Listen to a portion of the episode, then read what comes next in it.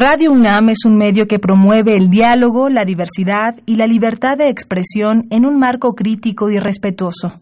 Los comentarios expresados a lo largo de su programación reflejan la opinión de quien los emite, mas no de la radiodifusora. Más salud.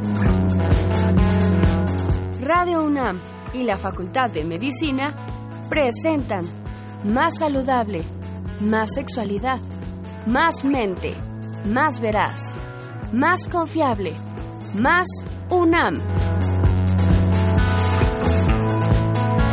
Consulta nuestra revista www.massaludfacmed.unam.mx. Coordinación de Comunicación Social.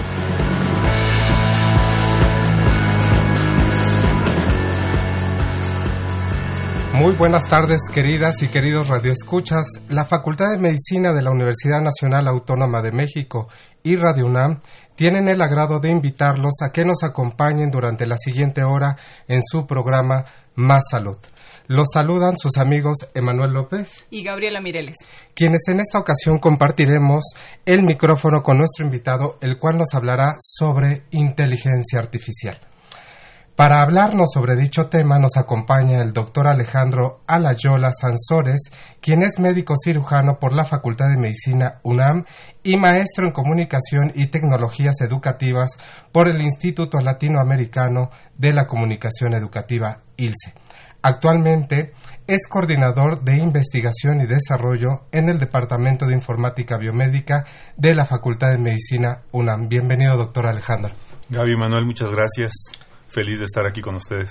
Para nosotros también es un, es un honor y también es un honor que nos escuchen a través del 860 de AM de Radio UNAM y eh, los invito a seguir nuestra transmisión en vivo por Facebook, Facebook Live arroba facmedicina UNAM, donde podrán hacernos todas ah, llegar sus dudas, sus preguntas, sus comentarios y también lo pueden hacer eh, a través de nuestras líneas telefónicas. Tenemos dos, el 55 36 89 89 y también tenemos el 01 800 505 26 88. Los invitamos también a que nos sigan en Twitter arroba facmedicina UNAM y también tenemos un Instagram fac.medicina.unam. Los invito a que nos sigan y a que nos hagan todas sus preguntas. A continuación, los, los invitamos a escuchar esta cápsula de inteligencia artificial.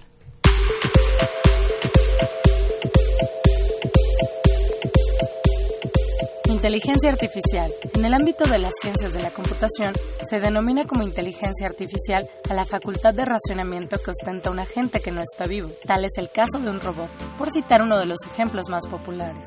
Esta inteligencia le fue conferida gracias al diseño y desarrollo de diversos procesos gestados por seres humanos. Cabe destacar que además de poder razonar, estos dispositivos son capaces de desarrollar muchas conductas y actividades especialmente humanas, como puede ser resolver un problema o practicar algún deporte, entre otras.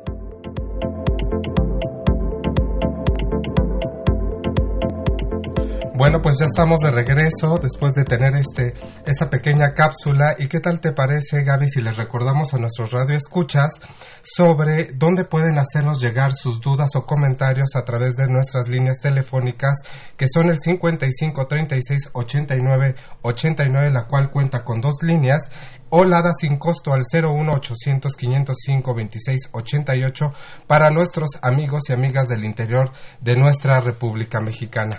Y creo y considero yo que es pertinente ya iniciar, Gaby, con esta charla, con esta conversación sobre inteligencia artificial y lo bueno que nos acompaña el doctor Alejandro. Y bueno, te doy la palabra, Gaby. Doctor, pues creo que como siempre hay que iniciar. La primera pregunta es, ¿qué es inteligencia artificial, doctor? ¿Existe la inteligencia artificial? Mira, ¿Qué nos puede hablar de esto? Existen diversos autores que nos hablan sobre la inteligencia artificial. Yo siempre comento que antes de hablar de inteligencia artificial hablemos de la inteligencia natural, ¿no? Entonces, ¿qué es la inteligencia? La inteligencia hay quien la define como una capacidad, hay quien no está de acuerdo en esta situación, y hay quien nos dice que la inteligencia es poder resolver problemas a través de una función cerebral que utiliza otras funciones cerebrales. El razonamiento, el pensamiento, la memoria, todo esto, la creatividad para resolver un problema determinado. La inteligencia artificial, algunos autores la definen como esa parte de las ciencias de la computación que utiliza la lógica para resolver problemas de una forma eficiente y rápida. Entonces, aquí estaría, vale mucho la pena comparar. Comparar si lo que tenemos como inteligencia artificial se parece a lo que nosotros consideramos como inteligencia para nuestra vida diaria. Yo más que hablar de máquinas inteligentes, hablo de máquinas altamente eficientes para resolver un problema determinado. Y esto ya nos acota un poco más el universo de trabajo y entonces a partir de ahí ya podemos pues iniciar un tipo de diálogo. ¿Por qué? Porque si tú comparas la habilidad de un niño de 3, 4 años para resolver un problema, no hay máquina alguna que se le parezca, ¿no? Entonces, esa cualidad que tenemos como seres humanos hasta el momento no ha podido ser reproducida. Sobre todo de la creatividad, doctor. La parte creativa, ya me ganaste con lo que iba a concluir, Emanuel. Pero esa parte de la parte de la creatividad donde las máquinas no la pueden tener. Entonces tenemos una serie de algoritmos que nos resuelven un problema muy eficientes, ya lo comentamos, pero esa parte creativa, esa parte de la inspiración, esa parte incluso si nos queremos poner más filosóficos de la espiritualidad, de otra serie de conceptos, pues una máquina, las emociones, una máquina no las puede tener. Entonces, vamos delimitando ahí porque pues también cómo lo aplicamos a la medicina. Claro. ¿Sí?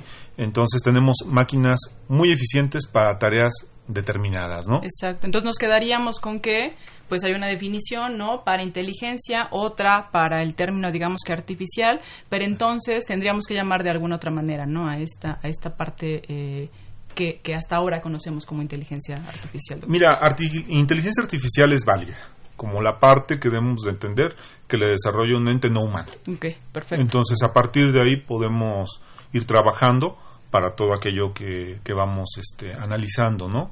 Entonces es, es válida esa, esa definición para poderlo trabajar.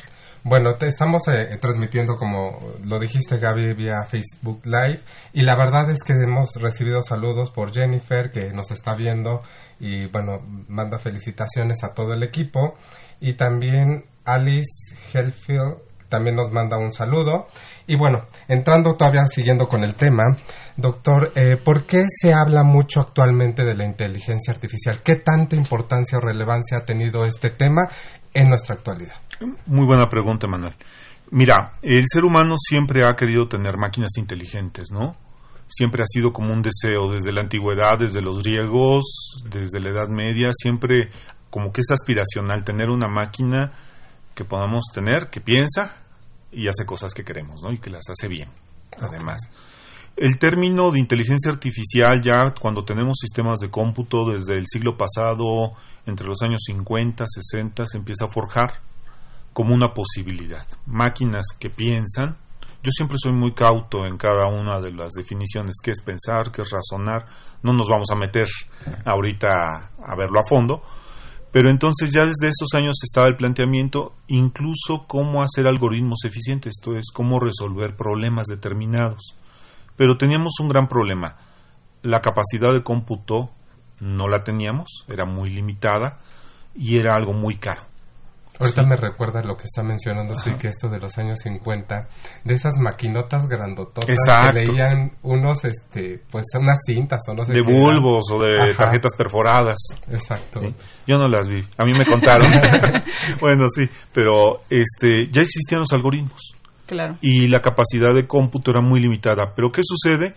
Que ya pasan los años y entonces tenemos la computación que llega a nuestras vidas. No solamente llega a los grandes laboratorios, no solamente llega a las grandes corporaciones, llega a nuestras vidas y la capacidad de cómputo es muy fuerte, es muy alta, ¿no? O sea, nuestro celular es más potente que las computadoras que mandaron al hombre a la luna. Y eso es increíble, ¿no? O sea, todo el poder de cómputo que tenemos a la mano. en, lo que, es eh, espacio, ¿no? Y en lo que lo usamos, que esa es otra historia, pero bueno.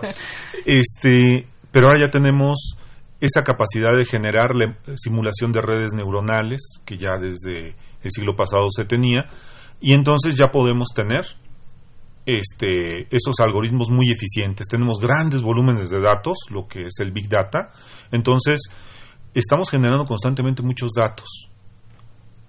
se están generando a nivel de la industria, a nivel de, este, ¿cómo se llama?, de la academia o en la vida diaria datos. Y ya tenemos la capacidad de procesarlos y tener unos algoritmos que nos parecen maravillosos y que toman decisiones. Eso antes no lo teníamos.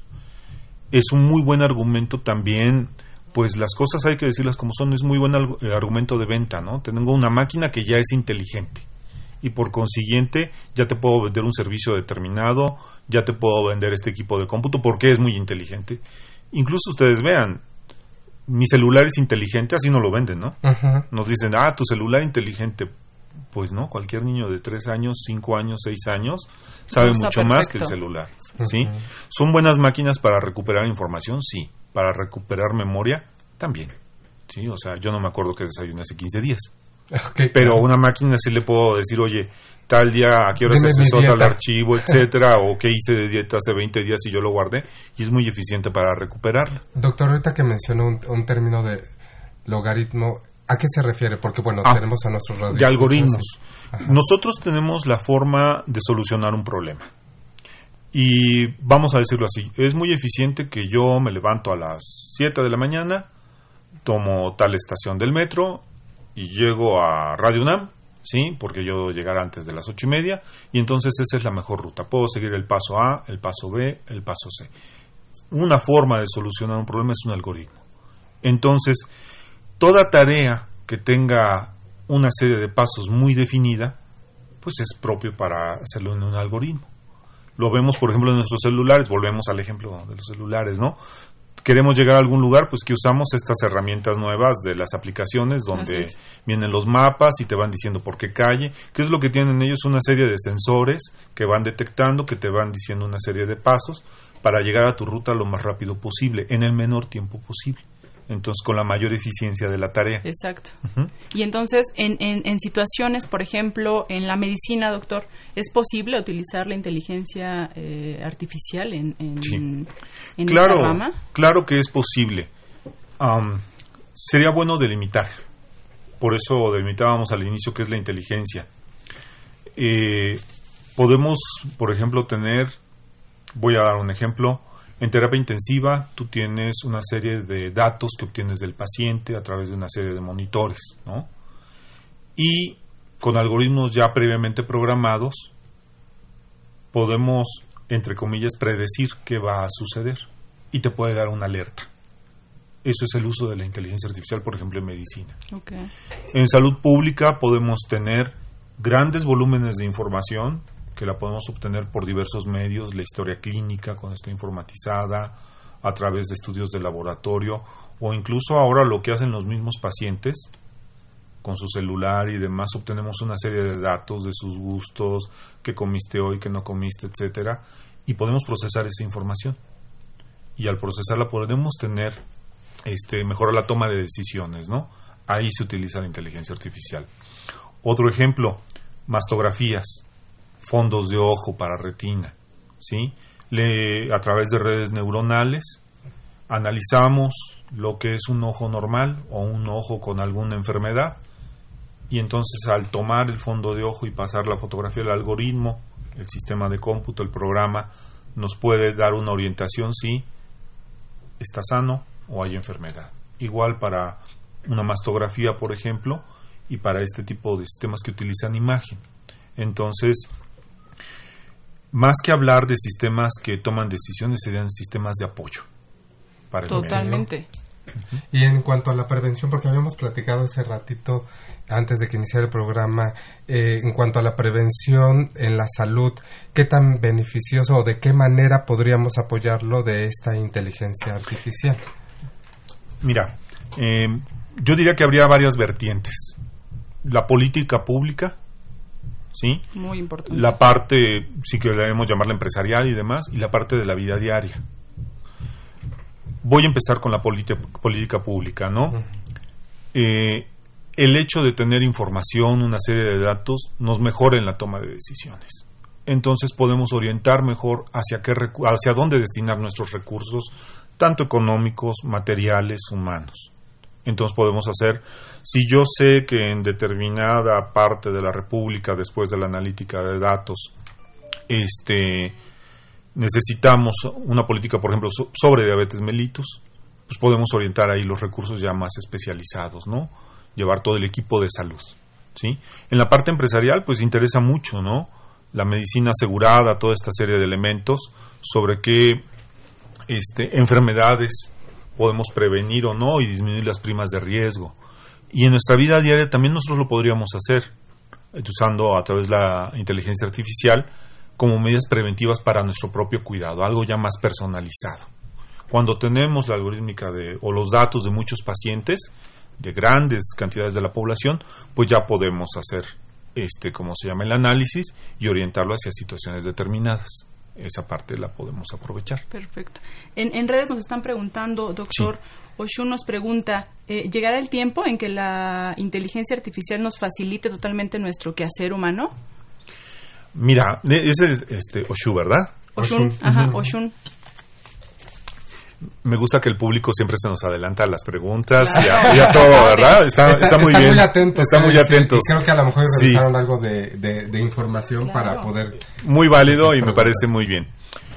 Eh, volvemos a lo mismo, políticas de desarrollo. En países europeos se considera que para el año 2030 el 70% de toda actividad que sea repetitiva podrá ser hecha por robots apoyados a través de la inteligencia artificial. Entonces sus políticas están orientadas a crear a quien programe esas máquinas, a quien les dé mantenimiento y sobre todo, como bien comentábamos hace un momento, Manuel, la parte creativa, ¿no? Hay algo que las máquinas nunca van a poder hacer, que es la parte creativa, ¿no? La parte creativa humana, como la entendemos, ¿no? claro. Entonces, este, ahí esa parte, muchas de las tareas, muchos de los trabajos van a verse desplazados. Y entonces en esta, en esta, este, pues opción, ¿no? De, de, informarle al público en palabras que, que, que, entendamos todos. Las áreas con mayor probabilidad de automatización, ¿como cuáles serían, doctor, estas que nos estaba explicando? Mira, por ejemplo, hablemos este, tareas repetitivas. Exacto. ¿Cómo que? Ejemplo, así de inmediato la industria que quiere un auto que se maneje solo. Okay. Eso es así, está orientado ahorita, ¿no? Este, vamos hacia el área médica, ¿no? Este, las áreas de monitoreo. Todo aquello que requiera un monitoreo, entonces ya no voy a tener alguien que esté monitoreando y que sea sobre especializado, ¿no? Hay partes que, aun cuando la máquina la pueda hacer, no se las tenemos que dejar. Esa es una parte ética, ¿no? Que la tenemos que dialogar un poquito más adelante.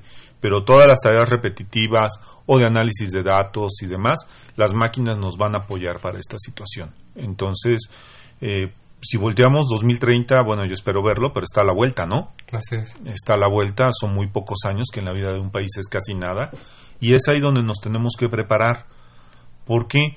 Porque una cosa es ser consumidores de tecnología y otra cosa desarrolladores de nuestra propia tecnología. O también en algún determinado momento ser consumidos por la tecnología. Consumidos por la tecnología y esa es una parte filosófica, si dependemos de la vida para las máquinas o nos servimos de ellas, ¿sí?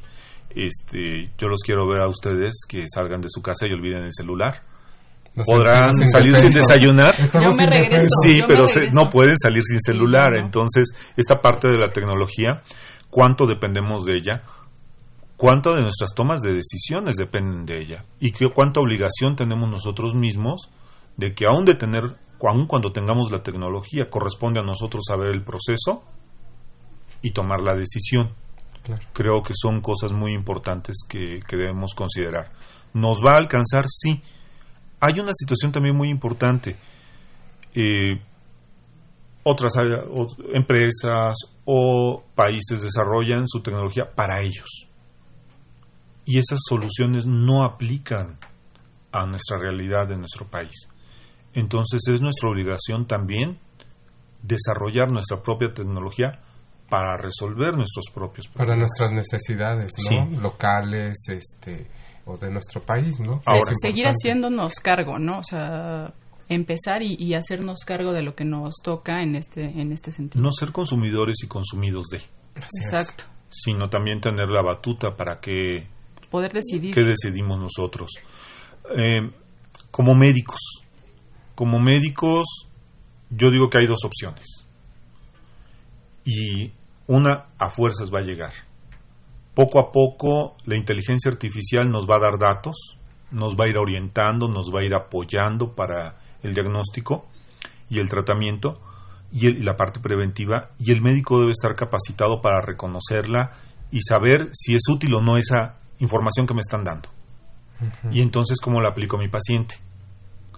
Y la otra, desarrollar nosotros para problemas de salud mexicanos. Eso es muy importante y no esperar a que la solución llegue de afuera. Entonces es parte de las políticas nacionales que debemos considerar. Doctor, ¿qué tan importante es esta situación en cuanto a sí apoyarnos de la inteligencia artificial, de las máquinas que nos aportan, nos ayudan en la parte médica, pero sobre todo en cuanto al diagnóstico de los de, eh, y, la auscultación por parte de los médicos que haya ese equilibrio, qué tan importante es, porque a lo mejor, digo, puede suceder que los médicos se dediquen ya más, más allá de auscultar al, paciente o de ver o preguntar, hacer su historia clínica, se basen solamente en diagnósticos de máquinas que por supuesto tiene, pueden tener errores. ¿Por qué? Porque esos errores a final de cuentas también pueden ser cometidos por alguien que maneja esa máquina. Entonces, ¿qué tan importante es tener ese equilibrio entre esas pues apoyarnos en la inteligencia artificial, pero también en cuanto a el conocimiento de la persona, del médico. Así es. Me parece muy relevante la pregunta. Nosotros cuando auscultamos un paciente, cuando preguntamos, hacemos interrogatorio, demás, pedimos laboratorios, estamos tomando datos, datos para un diagnóstico y tomar una serie de decisiones para la mejora de en el tratamiento y la salud de nuestro paciente, ¿no? Estos datos, como decíamos hace un momento, pues ahora ya los tenemos incluso en la mano en el celular, o el paciente ya llega informado, o vamos a tener una serie de elementos de laboratorio que, o gabinete que ya nos dicen, ¿sabes qué? Se orienta hacia tal diagnóstico. Pero hay varios elementos. Uno, la medicina es un componente humano. Entonces, voy a responder la pregunta con el siguiente ejemplo. Cuando tú vas al médico, ¿a qué vas? A que, o una, o prevenir, o para que me sane alguna enfermedad. que me sane alguna enfermedad. Si hubiera una máquina donde tú metieras tus datos, tus estudios de laboratorio, y te dijera, tienes tal enfermedad y el tratamiento es tal, ¿sería suficiente para ti? Pues no, yo creo que, bueno, o para mí yo creo que siempre es como seguir como preguntando. Como que hay algo más, ¿verdad? Esa es la parte que yo voy. Podremos tener que las máquinas hagan diagnóstico, y lo pongo entre comillas, pero esta parte humana es por qué vamos al médico. No solo vamos a que me diga qué tengo y qué me voy a tomar, a que resuelva mis dudas, a que haga una parte preventiva.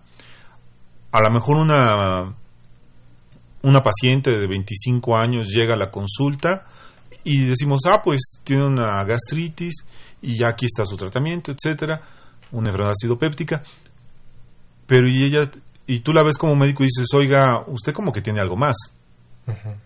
Y te puedo decir, es que yo estoy estresada porque tengo problemas en la casa y no puedo dormir y no he comido bien, y entonces eso ya trasciende al mero diagnóstico por una situación y entonces entra la parte humana.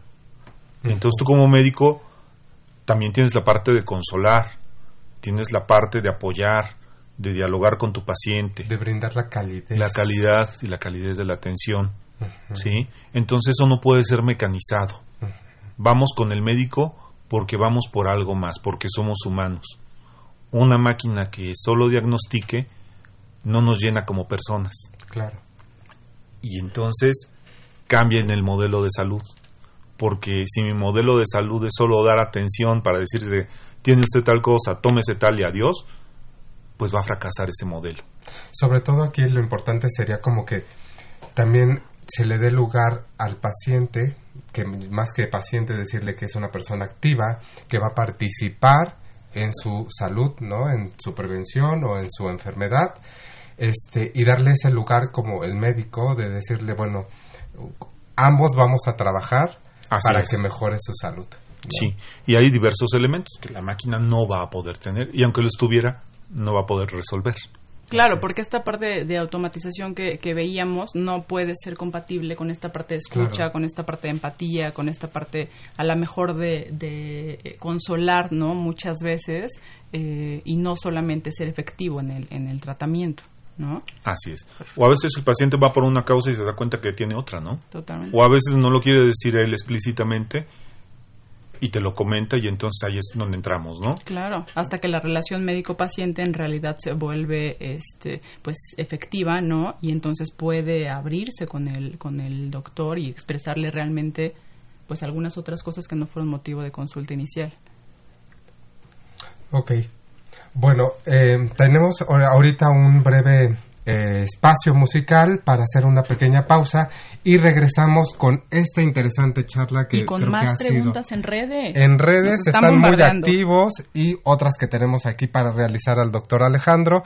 Y bueno, sigamos con esta pausa musical.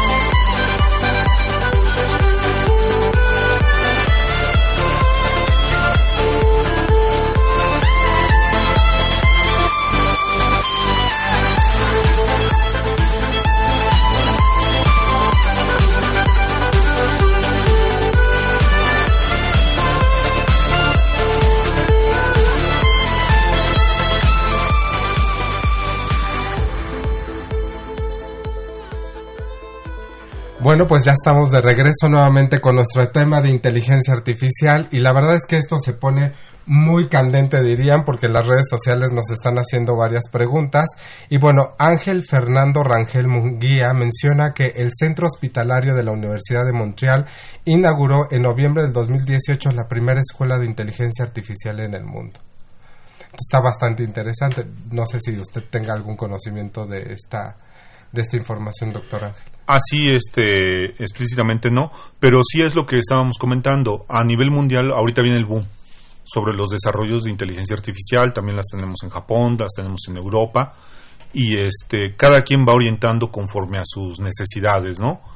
Este, sí, la inteligencia artificial durante los siguientes 10, 15, 20 años va a ser un crecimiento, crecimiento exponencial y lo que debemos de considerar es las áreas de aplicación y el personal que debemos de generar para la aplicación, porque podemos tener muchos ingenieros, pero no muchos médicos convencidos. Y entonces cuando el problema que ha sido solucionado desde el punto de vista de ingeniería no aplica, no hay solución como tal. O los médicos también la resistencia que tenemos al cambio. Que ese es otro tema que también tenemos que considerar. ¿Cómo es que una máquina va a saber más que yo? No, doctor, no se trata que la máquina sepa más que usted. Es un apoyo más para su trabajo del día a día. Yo les hago la siguiente reflexión a los compañeros. Si antes te tardabas 15 minutos ¿sí? en atender a un paciente y de los cuales 10 te lo dedicabas a procesos, ¿qué tal si ahora yo te dedicas seis minutos a esos procesos y te libero cuatro minutos porque esta máquina te va a apoyar para esto, entonces le puedes dar calidad al paciente. Es justo lo que iba a mencionar. ¿Por qué no cuatro minutos más, no, en, en la atención al, al paciente o diez? Creo que sería un, muy buen y además parte del equipo o sea multidisciplinario que debe haber en toda la atención de, de, un ser humano creo que no solo se eficientiza sino como dice el doctor Alayol se mejora la, la calidad. Sí porque también podemos tener este ser víctimas del propio éxito. Me explico. Tenemos un nuevo equipo que nos va a apoyar al diagnóstico de tal enfermedad. Y ya no necesitamos médicos en el campo porque ya se puede hacer el diagnóstico, ¿sí? Y hoy yo, yo revisaba normalmente 200 pacientes a la semana, pero hoy reviso 2.000 pacientes a la semana. Y resulta que el 50% de ellos requieren atención. Así es. Y entonces, ¿cómo les voy a dar atención si no tengo la capacidad para dar esa atención especializada? Que la va a dar humanos, ¿eh? Entonces, estamos sobrecargando los servicios, ¿no? O a lo mejor no es la tarea que deseamos, ¿no? hay relevancia en cada uno de los problemas de salud pública, entonces yo debo de ir a ciertas enfermedades para apoyar el diagnóstico y el tratamiento, ¿no? Entonces pudiéramos ahí generar un problema donde no lo hay. Claro, y entonces, doctor, o sea, preparar ya a los a los médicos para para que conozcan y no solamente este, pues sepan utilizar y lidiar con la inteligencia artificial, sino también para que vayan tomando esas, esas decisiones? Sí, me parece que es muy importante. ¿Por qué? Porque luego también puede suceder lo otro. Y yo, pues si ya hay una máquina que lo hace, cae en esa fase cómoda, ¿no? Si hay una máquina que lo hace, ¿por qué tengo que pensar yo? No, perdóname. Toda la responsabilidad es tuya ¿sí? Y la máquina, aunque aparentemente pudiera hacer mejor una tarea, hay una situación ética. La parte ética te corresponde a ti como médico para llevarla y la parte de la responsabilidad. No podemos delegar a una máquina lo que es nuestra responsabilidad humana. Aquí en vía Facebook Live tenemos un comentario de Oshun, si quieras leerlo por favor, Gaby. Nos dice, muy bien por la postura del doctor Alejandro Alayola en el sentido del humanismo médico. Ah, gracias, gracias. Compartimos. Ale Armenta nos dice, Alejandra Dudol, sobre inteligencia artificial y su aplicación en medicina. Y también Antonio Rico dice la relación médico-paciente entre seres humanos, por lo cual es muy compleja, la posición del doctor Alayola muy correcta. Gracias. Eh, también tenemos Ángel Fernando que nos menciona que la Escuela de Inteligencia Artificial de la Universidad de Montreal en Canadá realiza periódicamente conferencias de inteligencia artificial y su aplicación. Bueno, pues bueno, tenemos otra pregunta también que realizarle, doctor, que sería creo que es de vital importancia. ¿Considera usted o considera se considera que México debería de invertir en la inteligencia artificial? Yo diría que definitivamente sí. Eh, en los años 80, 90 no hicimos la inversión adecuada para el desarrollo de sistemas de cómputo, para la creación de infraestructura propia, ¿sí? tanto en la parte de software como hardware que se dieron en, en esos momentos, y nos volvimos usuarios y consumidores. Y en lugar de tener nuevas fuentes de trabajo, de crear nuevas formas de trabajo, nos volvimos los consumidores de. El ser consumidores de una tecnología puede ser que esta tecnología no sea para nuestra realidad, para nuestros propios problemas de salud, para nuestras propias necesidades, para nuestra propia cultura, ¿sí? para nuestras propias enfermedades. Características que en nuestro país se pueden tener que en otros lugares no se dan. También puede ser que a la industria pues no le interese invertir en los problemas que hay en ciertos países porque ellos se dedican a otro tipo de mercado que lo puede pagar. ¿Sí? Entonces, nosotros para resolver nuestros propios problemas y mejorar nuestra toma de decisiones, debemos de invertir en la creación de profesionales de la salud que tengan la capacidad del uso de la tecnología y también en algún momento ellos decidir y plantear sus propias soluciones. Pero entonces esta invitación se vuelve mucho más grande, ¿no, doctor? Así es. No solamente es para médicos, es para todo el personal de salud, para incluso este, el área de ingeniería, y también incluso luego se nos queda viendo raro cuando decimos, y hasta filósofos necesitamos, y pedagogos, y eh, sociólogos, sociólogos porque necesitamos entender el problema de salud y verlo más allá. Sí, verlo de manera multidisciplinaria. Multidisciplinaria. Entonces, no es solamente la solución de un algoritmo, donde A más B me da C, y que yo desde un punto de vista como médico, como ingeniero, dice, ah, pues ahí está mi solución. No, la solución va más allá. ¿No? Entonces sí necesitamos de estos grupos de apoyo y formarlos, porque necesitamos comunicarnos. Necesitamos comunicarnos, necesitamos entendernos, necesitamos también incluso ver cuando esta tecnología se tiene, cómo se comercializa, en el buen sentido de la palabra, ¿no? este, cómo hacer círculos virtuosos donde la misma empresa invierta en desarrollos, ¿sí? Y a través de la academia nosotros ir generando toda una serie de propuestas, ¿no? Para problemas determinados. ¿Cuántos? Ejemplo, en México tenemos un problema de obesidad. Bueno, pues no tener algo que me esté repitiendo meramente recetas, sino que me apoye con información, ¿sí? Que al día al día como paciente, yo ir con mi médico y compartir esa información, como bien lo decías hace un momento, Manuel, y entonces ya vemos cuál es la mejor opción para nuestro tratamiento, ¿no? Así es. Entonces no toda es una situación de qué comí o no comí o cuánto comí, sino cómo vamos a usar esos datos, ¿no? Entonces ahí nos apoya la inteligencia artificial y debe, yo diría que es obligatorio para un país actualmente en sus políticas estratégicas diseñar planes propios, ¿no? Para trabajo. Ahorita que acaba de mencionar esto, ¿de qué manera, y bueno, usted que es eh, catedrático ahí en la Facultad de Medicina, eh, se está educando eh, a los estudiantes de medicina y de otras licenciaturas con las que cuenta la facultad sobre la inteligencia artificial por la materia que tengo entendido es informática biomédica y me imagino que tenga tiene mucho que ver con esto este tema. Sí, mira, la inteligencia artificial es uno de los temas que tocamos en nuestra materia de informática biomédica, biomédica 1 e informática biomédica 2. Entonces, en informática biomédica 1 para alumnos de primer año se hace el reconocimiento de lo que es la inteligencia artificial, cómo puede apoyar, todo lo que hemos platicado mayormente en este momento, ¿no? Y ya en informática biomédica 2 usamos herramientas de cómputo que nos permiten simular eh, los signos, los síntomas que tiene un paciente, los metemos y entonces te van dando una serie de diagnósticos probables. Entonces el estudiante, el estudiante se está ejercitando, es como un entrenamiento, ¿no? Yo les digo que es como boxeo de sombra. No todos los días podemos ver un paciente de cierta enfermedad, pero si yo te estoy dando los datos y te enseño las estrategias de búsqueda, pues puedes tú ir, este, ¿cómo se llama? Entrenándote para mejorar tus habilidades diagnósticas, ¿no?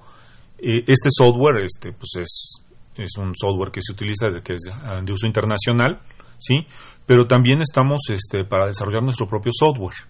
O sea, también tenemos médicos que están ahí con nosotros trabajando para desarrollar este tipo de herramientas para ayudar en el aprendizaje de los estudiantes. Sobre todo para ver situaciones de morbilidad y mortalidad en nuestro país, ¿no? Y decir, a ver, cuáles son las necesidades que tenemos que debemos de atender, como es una de ellas la obesidad, ¿no? La diabetes, otras enfermedades. De primero saber cómo estamos, ¿no? Porque las la estadística en nuestro país también faltan, ¿no? Está, Faltan datos. Entonces la inteligencia artificial va muy de la mano, por ejemplo, de expedientes clínicos electrónicos porque de ahí podemos alimentar, generar big data y tenemos nuestros algoritmos y hacemos análisis y vamos obteniendo información. ¿Y entonces qué hace falta, doctor? usted nos, nos comenta ahora eh, lo que pasa en eh, IB1, IB2, ¿no? Entonces, ¿qué, ¿qué, qué hace falta? ¿En qué nos ponemos a trabajar? Mira, yo creo que tenemos que vernos al espejo y reconocernos como personal de salud de la necesidad de ver la herramienta como que es algo de apoyo en un rival. Total este es una cuestión cultural. Yo les digo que luego tenemos el síndrome de Terminator, ¿no? que pensamos que las máquinas van a llegar y van a gobernar el mundo y me van a No, o sea, no, no, no, tranquilo. Este no no es por ahí, ¿no? Tú como médico este sistema de cómputo, este software, esta máquina te va a apoyar y tú decides mejor. Claro. ¿Sale? Tú tienes más elementos para una toma de decisión pudiera ser que no se te ocurrió el diagnóstico y la máquina te está diciendo, oye, aquí hay una alerta, ¿no? Entonces tú dices, ah, no lo había considerado, vuelvo a revisar mi parte clínica. Así es. Gracias. Entonces, y vas con el paciente, interactúas, ¿no? Entonces, como política nacional es también reconocer la importancia. Ahí sí, este, hay esfuerzos, hay intentos, pero en varios aspectos tenemos retraso de varias décadas expediente clínico electrónico, telemedicina, robótica, prótesis, desarrollo de apps. Entonces es ahí donde tenemos que invertir, porque también estamos generando nuevas formas de trabajo para el médico. O sea, no todo es una especialidad y además si soy especialista, pues cómo puedo optimizar los procesos y me tengo que apoyar de otras áreas, ¿no? Entonces, son nuevas formas de trabajo. Claro. Doctor, ahorita que mencionó algo de robótica, también sé que en la Facultad de Medicina se tiene un centro de simulación en donde se utilizan este robots o algo así para la enseñanza de los estudiantes. ¿Qué tan importante es en su aprendizaje? Es muy importante porque, mira, los momentos culturales, los momentos históricos cambian, ¿no? En, en, mis épocas, que no era hace mucho, no voy a decir mi edad, pero tú podías llegar y tu maestro te decía, revisa al paciente, ¿no? Y el paciente decía, no quiero que me... Y el médico decía, no, usted se deja revisar y se acabó, ¿no? Y ahí ibas tú con miedo y aprendías a revisar al paciente, todo el proceso clínico, palpar, auscultar, lo que fuera, ¿no? Pero ahora no. Hoy no. Hoy los pacientes tenemos derechos y hay que respetar esos derechos, ¿no?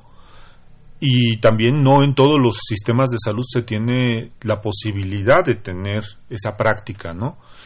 Este, esta área que tú mencionas, el SECAM, donde podemos tener la simulación, pues me permite tener bajo una práctica supervisada, donde hay una retroalimentación, obviamente lo mejor es un paciente. ¿sí? El, el patrón oro es el paciente, obviamente, para palpar, para ver, para escuchar, para lo que quieras. Pero un modelo se aproxima a la realidad. Si yo me lo tomo en serio y estoy usando el modelo y puedo hacer el proceso repetitivo, ya cuando llegue al paciente lo voy a hacer mucho mejor. A lo mejor no tengo la oportunidad de atender muchísimos pacientes como antes, pero los que vea los voy a ver muy bien y mi aprendizaje va a ser significativo. Y eso significa la mejora al momento cuando estás frente a un paciente, ¿no? Cuando estás frente a un paciente que puedas realizar adecuadamente el procedimiento, que puedas hacer adecuadamente tu diagnóstico, ¿sí? Y el adecuado tratamiento o, la situación que vayas a dar. Yo siempre he mencionado, y se lo comento a mis estudios, no hay nada más espantoso que estar frente a un paciente y decir no sé. Es lo más, al miedo más grande que le puedes tener, yo creo, como médico, ¿no? El hecho de tener una práctica simulada, ¿sí? Nos puede permitir pues mejorar todas estas habilidades, ¿no? Que además es desde los primeros años de la carrera. Así Entonces también es este entrenamiento paulatino, ¿no? Que, que, mejora muchísimo. Voy a leer el comentario de Violeta Salinas, que dice, felicidades al doctor Alejandro Alayola por hablar de este tema y recordarnos que la responsabilidad de la toma de decisiones es individual. Indudablemente. Y haciendo ahorita un pequeño este, comercial que quisiera informar, es que los queremos invitar a nuestros radioescuchas a que participen o vayan al tercer encuentro internacional de simulación clínica que le llaman CIMEX y van a ser los días 26, 27 y 28 de junio en el Palacio de Medicina. Pueden encontrar mayor información en www.cimex.unam.mx. Y bueno, pues ya este, estaría interesante hablar sobre un poco del tema de la parte ética y jurídica que existe sobre el tema de inteligencia artificial y sobre todo en nosotros como manejadores de esa inteligencia artificial. Sí, mira, es muy importante, ¿por qué? Porque luego nos vamos en el sentido utilitario. Me explico. Eh, muchas entidades te dicen, usted deme sus datos. Le voy a quitar el nombre, no van a saber su dirección, pero usted deme sus datos de salud, ¿no? Y de ahí vamos a usar Big Data y de ahí inteligencia artificial y de ahí este, vamos a hacer una serie de recomendaciones y ¿qué creen? Que esos datos no estaban tan resguardados como usted pensaba. Mm. Entonces tiene una implicación legal. Claro. Sí, ya no hablemos solamente de la implicación ética. Y este, luego estamos nosotros regalando nuestros datos, ¿no? O como profesional de la medicina, pues decimos, pues esta máquina ya se encendió, yo ya metí los datos y todo era seguro, ¿no? Pero yo presté mi clave de acceso para que la llene el residente, el interno, el compañero. Eh, no debe de ser así. Todos nuestros actos, sí, e, esa era la otra parte. Esa era la otra parte que, eh, para empezar, es responsabilidad de nosotros y como médicos la debemos de considerar, la seguridad informática. Y cuando se requiere ir con el especialista para que nos apoye en seguridad informática para el uso en la parte médica. Y también puede ser que alguien la hackee. Entonces, toda esa serie de datos, toda esa serie de poblaciones enteras o de personas tienen una implicación. Y puede ser una implicación legal también. Entonces, todo sistema desde un inicio debe de considerar el aspecto ético y la parte legal. Tiene que ir de la mano, ¿sí?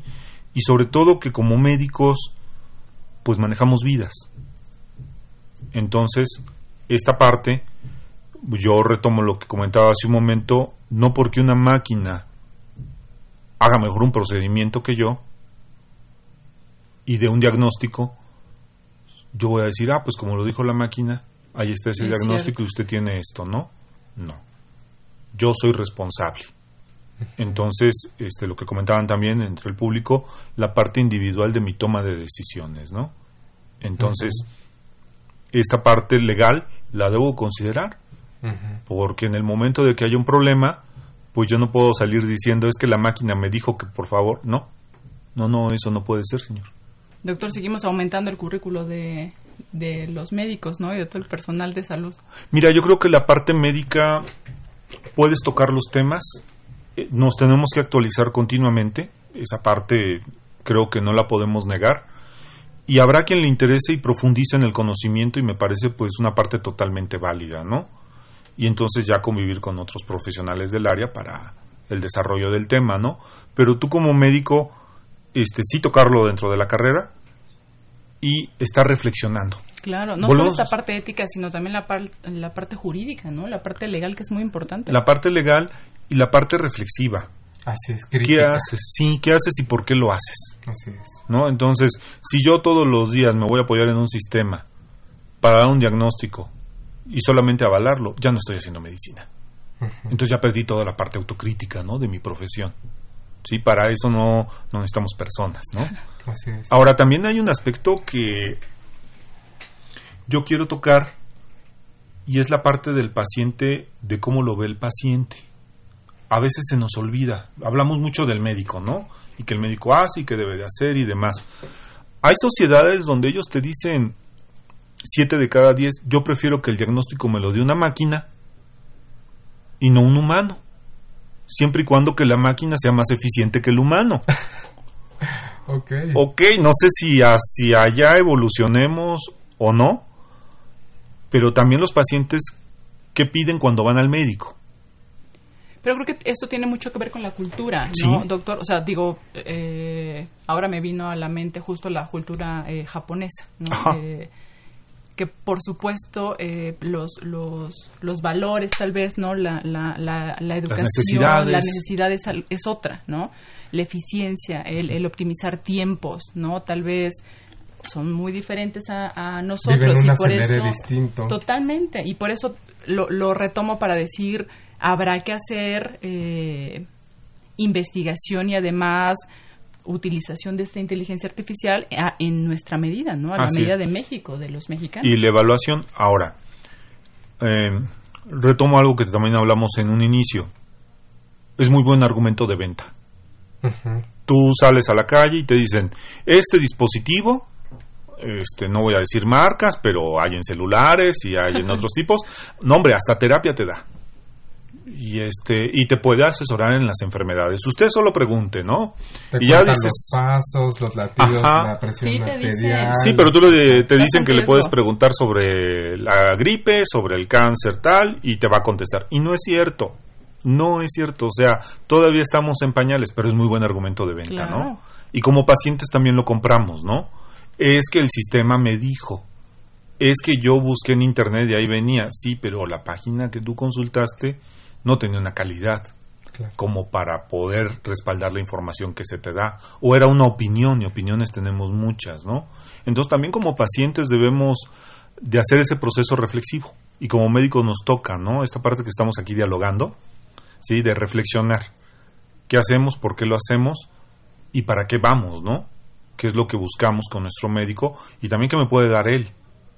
Porque a lo mejor estamos pidiendo cosas diferentes, ¿no? Exacto. Entonces, esa parte, consensuarla, trabajarla, este, dialogarla para, para el beneficio de ambas partes, ¿no? Claro. Y ahorita que está hablando esto de la parte ética y legal, eh, en la formación de los estudiantes en la Facultad de Medicina también se, se, se habla, se platica de esto, de, de la parte legal y jurídica, ética, que existe bajo este término de inteligencia Sí artificial. se les hace el planteamiento a los jóvenes y también aquí lo vemos un poquito diferente. O sea, lo legal como que lo ves?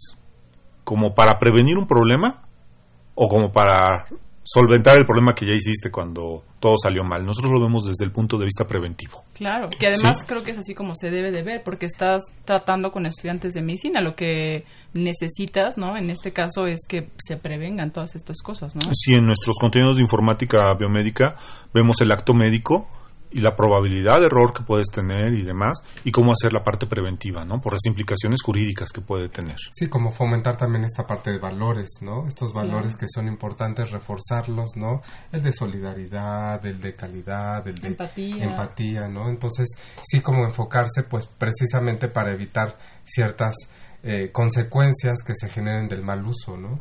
Así es. Entonces sí, sí, lo consideramos, ¿no? Estos aspectos. Y el joven a lo mejor en toda su vida de formación, cuando lo estamos formando, no lo vuelve a reflexionar. Entonces es muy importante que desde un inicio de la carrera tú se lo menciones y tengas esos espacios de calma para poderlo reflexionar. Porque ya después con el trabajo diario, pues no es que se te olvide, sino que simple y sencillamente estás en otras actividades. Otra vez, ¿no? Las necesidades. O sea, su, su, su, necesidad es pasar de año, a lo mejor, ¿no? O sea, la necesidad como no está en esta... Eh, acción ¿no? en, el, en el trabajo, en el desempeño profesional. Pues sí, por eso debemos invitarlos a la reflexión. Y las máquinas no reflexionan. Doctor, ¿y qué tanto en un determinado momento la inteligencia artificial, por cuestiones de política y economía a nivel global, puedan rebasar eh, el ocupar los lugares del ser humano como los médicos o alguno otro de, del área de la salud? Mira, muchas actividades van a ser desplazadas. Eh, son políticas ya industriales que se tienen, se habla de la cuarta, quinta revolución industrial, donde la inteligencia artificial es el cambio, así como fue la máquina de vapor para el cambio de la vida del ser humano, este, las computadoras en su momento, ahora va a ser la inteligencia artificial. Estamos iniciando ese proceso definitivamente va a llegar. Es parte de políticas este, internacionales de, determinados países. Lo que yo creo que debemos de hacer es, pues sí, habrá muchas tareas. Eh, por ejemplo, cuando se dio la costura, ¿no? Antes había costureras, después vienen las, las máquinas de coser, pero no es lo mismo para crear un vestido. Entonces, habrá tareas que sean desplazadas, debemos de educar a nuestra población, ¿sí? Para el desarrollo de nuevos trabajos, de parte creativa, de la parte de la creación de toda esta parte de la inteligencia artificial para nosotros solamente los consumidores. Y yo creo que ser, eh, yo creo que llamaba esta parte de la, de la creatividad regresar tal vez a las cosas manuales, a las cosas artesanales, hechas a mano que por más que se puedan hacer en máquinas, como usted decía, a lo mejor un, vestido, pero lo artesanal tiene ciertos detalles. Ahí entra la estética y el arte. Exacto. ¿No? O sea, y el arte como creación humana. el arte no solamente como la parte de la de algo se da, sino también de la apreciación. Así es. Entonces, ahí es donde debemos movernos nosotros. Incluso si mucho me apresuras, en esa parte filosófica y en esa parte espiritual del ser humano, ¿no? Entonces, cambiar, tengo toda una serie de elementos, pero yo ahora yo vengo a dar este nuevo modelo de cómo atenderlo a usted, ¿no? Y entonces mejorar los procesos de comunicación, mejorar los procesos de atención, porque si no vamos a caer en una situación como de maquila. Diagnóstico, con elementos, tratamiento, adiós, el que sigue. Y eso no mejora la calidad de la salud. Creo que entonces regresamos a educación y adaptación, ¿no? En todos los niveles. Así es. Ser resilientes. Exacto salir adelante dirían. Ya estamos, eh, bueno, a unos minutos de que finalice nuestro programa y doctor, quisiéramos escuchar de usted algún comentario final sobre el tema que tratamos el día de hoy y que quisiera usted mencionarles a nuestros radioescuchas. Bueno, en primer agradecerles porque no siempre hay foros para poder hablar de este tema y sí es muy importante porque luego creemos que la medicina está aislada de estos temas y no se vive del diario, siguen creciendo y van a tener una mayor influencia, ¿no? Entonces, estar en esta parte, discutirlo, verlo con nuestros pacientes, ver el enfoque que ellos pueden tener, sus nuevas necesidades también, este, que es un área que va a crecer y que nos debemos de formar, ¿no? Que debemos de tener la serie de elementos para formar a profesionales de la salud que lo consideren. Sin duda más que interesante la, la charla. Y como siempre se nos acaba el tiempo. gracias. ¿Verdad? Muchas gracias, doctor. Agradecemos su presencia y sobre todo que haya estado usted dándonos en este, o haber estado platicando y estar aquí con nosotros sobre el tema de inteligencia artificial.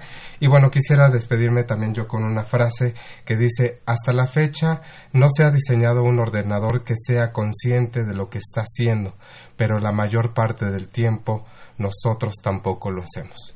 Marvin Minsky. Y bueno, eh, pues se despide eh, Emanuel López. Muchísimas gracias, soy Gabriela Mireles. Y bueno, eh, esta fue una coproducción de la Facultad de Medicina y Radio UNAM en nombre del doctor Germán Fajardo, Fajardo Dolci, director de la Facultad de Medicina de, y de la doctora Irene Montiel, secretaria general, y de la licenciada Karen Corona Menes. Les damos las gracias por haber sintonizado el día de hoy en nuestro programa y nos pone, también no nos podemos despedir sin agradecerles a nuestro equipo de producción, el cual estuvo a cargo de la licenciada Erika Lamilla Santos, de la licenciada Pamela Gómez Velázquez en el área audiovisual, a la licenciada Andrea Candy en la voz de la cápsula, a la licenciada Senyasi eh, Morales en la transmisión de Facebook Live y en los controles a Socorro Montes y les damos las gracias por haber estado con nosotros en este gran espacio y en esta hora sobre el tema de inteligencia artificial. Un gusto estar contigo, Gaby, y participar. Un gusto, doctor Alejandro, por estar con nosotros y excelente tarde para todas y todos. Radio UNAM y la Facultad de Medicina presentaron Más Salud. Consulta nuestra revista www.massaludfacmed.unam.mx. Coordinación de Comunicación Social. Más UNAM.